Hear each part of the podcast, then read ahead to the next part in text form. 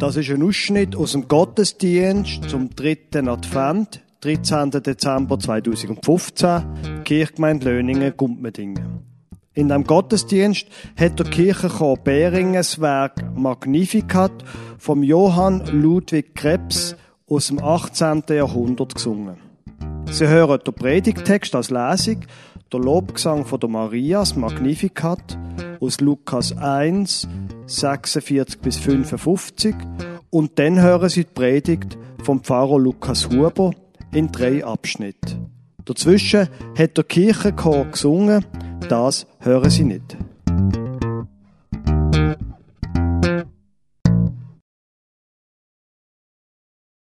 Ich lese Ihnen den Text, der nachher auch in der Predigt und beim Magnificat, wo wir hören, vom Kirchenchor.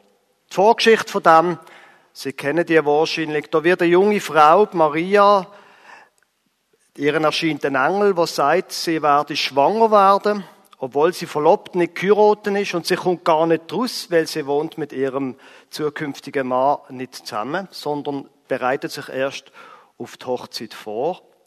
Der Engel sagt, deine Verwandte, deren ist auch etwas ganz Merkwürdiges passiert. Sie ist noch in hohem Alter schwanger worden. Elisabeth heißt sie.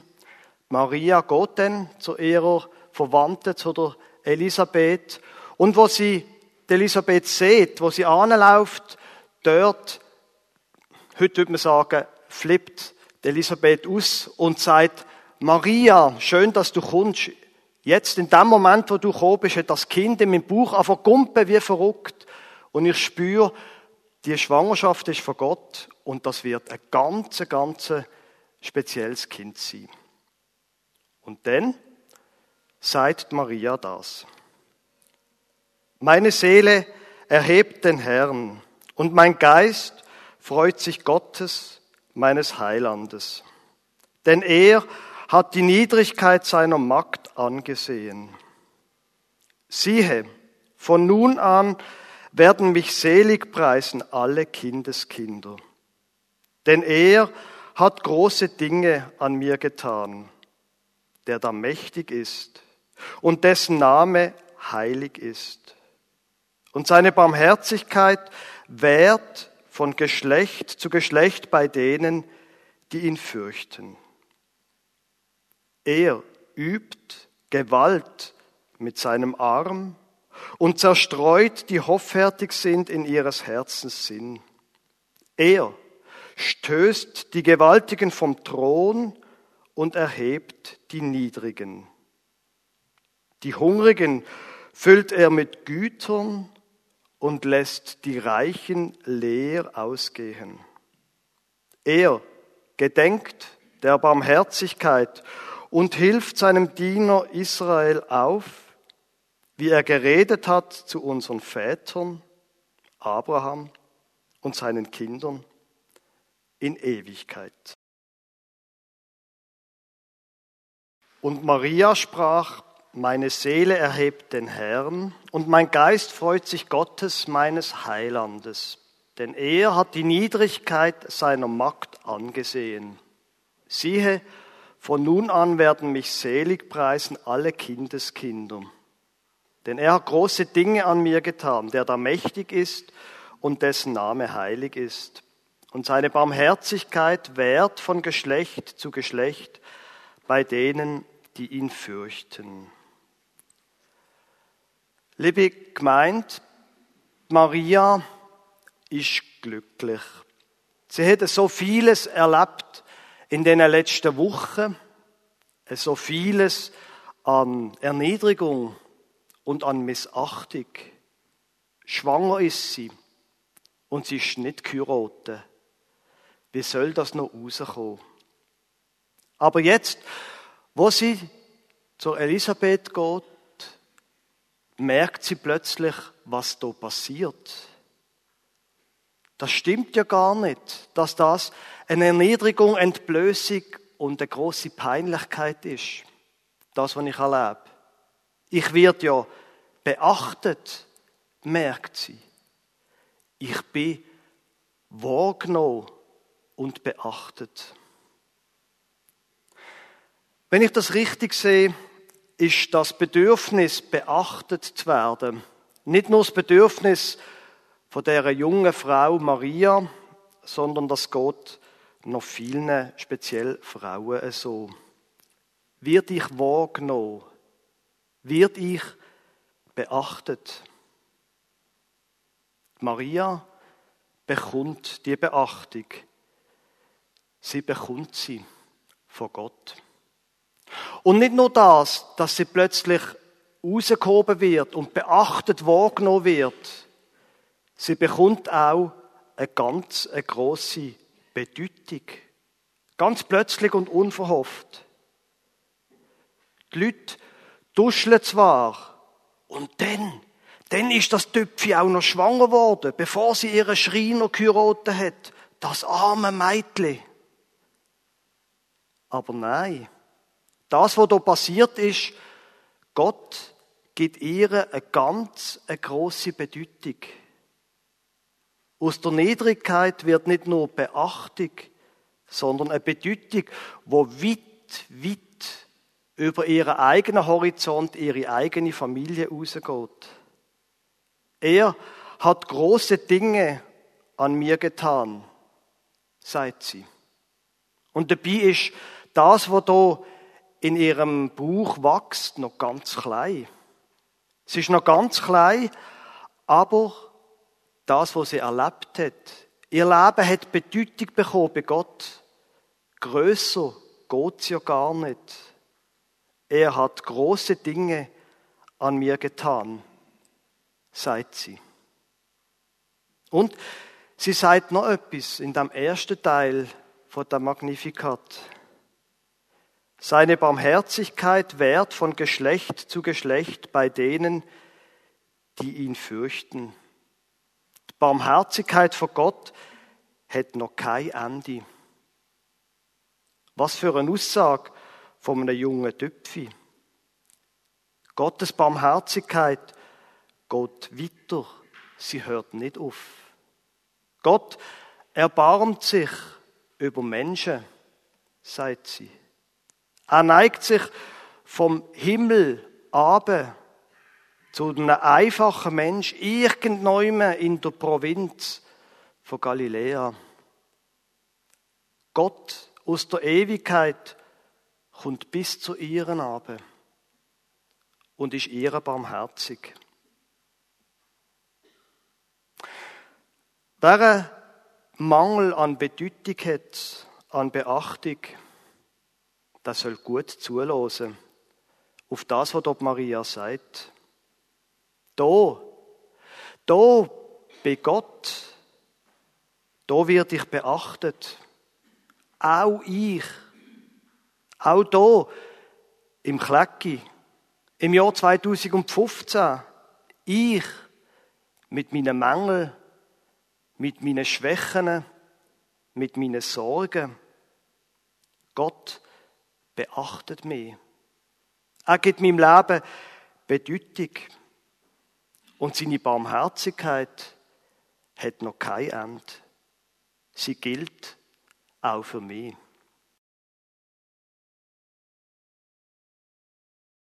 Maria fahrt weiter. Er übt Gewalt mit seinem Arm und zerstreut die hoffärtig sind in ihres Herzens Sinn. Er stößt die Gewaltigen vom Thron und erhebt die Niedrigen. Die Hungrigen füllt er mit Gütern und lässt die Reichen leer ausgehen. Dass Maria beachtet wird, dass ihr Leben plötzlich eine ganz neue Bedeutung bekommt, das ist nicht etwas, wo einfach ihrer persönlichen Eitelkeit dient. Nein, wenn Gott etwas macht, dann ist das nicht einfach zum Wohlbefinden vom Mensch. Aus der Bedeutung, wo Gott ihr gibt, wird nämlich Mut und Wut. Gut, die Wut ist zwar schon vorher da gewesen, wahrscheinlich, nicht aber der Mut. Todesmutig schreit sie raus, was Sache ist. Gewalt. Gewalt Wir erleiden Gewalt. Wieder eine erstaunliche Übereinstimmung mit uns heute. Gewalt, Gewalt, unsere Welt ist voll von Gewalt. Aber die Gewalt wird nicht gewinnen, sagt sie. Damals nicht und heute nicht. Gott wird einmal der Gewalt Einhalt gebieten. Er wird einmal das Verhältnis umdrehen. Er wird für Gerechtigkeit sorgen. Und wenn Sie jetzt den Eindruck haben, da dafür gab es jetzt aber wirklich sehr wenig Hinweis, dann muss ich einfach sagen, damals ist es genau gleich gewesen. Die Römer haben überhaupt keine Andeutungen gemacht, dass sie ihre Truppen würden zurückziehen wollen aus Israel. Aber die Maria, die hebt todesmutig dran fest. Die da oben, die mit der Gewalt, die werden auch einmal noch das Leben von unten kennenlernen. Und die unten werden einmal aufgehoben. Die Reichen lässt er leer ausgehen, sagt Maria. Ist das eigentlich ein Satz über uns Schweizer? Die Hungrigen auf jeden Fall füllt er mit Güter, sagt Maria. Gott grifft ein in die Welt. Und wenn das auch noch nicht im großen Maßstab passiert, denn sicher in ihrer eigenen, in ihrer eigenen kleinen Welt. Die Hungrigen füllt er mit Gütern. Vom Hunger nach Beachtung haben wir es schon gehabt. Es gibt aber noch andere Arten von Hunger, wo Menschen haben. Hunger nach Sinn. Hunger nach Liebe, nach Befriedigung. Die Hungrigen füllt er mit Gütern, sagt sie. Und es ist, glaube ich, bedeutsam, wer Subjekt ist in dem Satz. Nicht andere Menschen stillen den Hunger. Nein, Gott stillt den Hunger. Die Hungrigen füllt er, nämlich Gott, mit Gütern. Er gedenkt der Barmherzigkeit und hilft seinem Diener Israel auf, wie er geredet hat zu unseren Vätern, Abraham und seinen Kindern in Ewigkeit. Gott wird im ganzen Volk einmal wieder oft beihelfen. Gott wird im Volk wieder aufhelfen.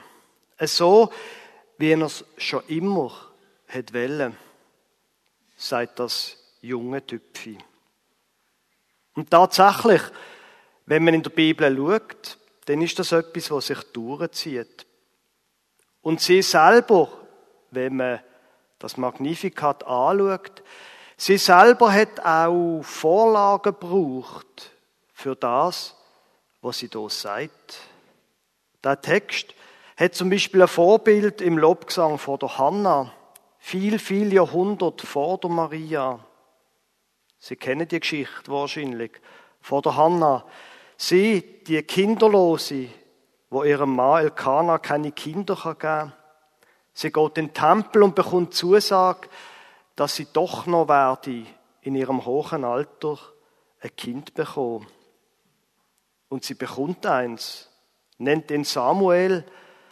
Und der Samuel, der verändert die Welt in Israel. Eine andere Frau, wo im Zusammenhang mit Gott Bedeutung bekommen hat, weit über ihr eigenes Leben hinaus. Maria hat eine Vorlage für das, was sie sagt. Sie hat ein Vorbild in dem, was sie erlebt. Wie sie das, was sie erlebt, kann einordnen Es ist gut, wenn wir Kirchenlieder zum Beispiel und Bibeltext können. Es ist gut, wenn wir alte Texte können, wo uns prägen, wo uns helfen einzuordnen, das, was in unserem Leben passiert. Es ist gut, sich intensiv mit dem Magnificat von Johann Ludwig Krebs zu beschäftigen, es gut einzustudieren. Die Melodien und Texte die uns begleiten. Es ist auch gut, neue Kirchenmusik zu hören. Von Hillsong oder anderen Popmusikern, die sich auch mit diesen alten Texten beschäftigen und neue Melodien dazu machen. Es ist gut, Vorlagen zu haben beim Nachdenken über das eigene Leben. Die Beachtung, die Maria gewinnt, die Barmherzigkeit von Gott, wo sie erlebt, dass er ihren Hunger stillt, das, sagt sie, werde in Ewigkeit gelten. Das werde in Ewigkeit bleiben.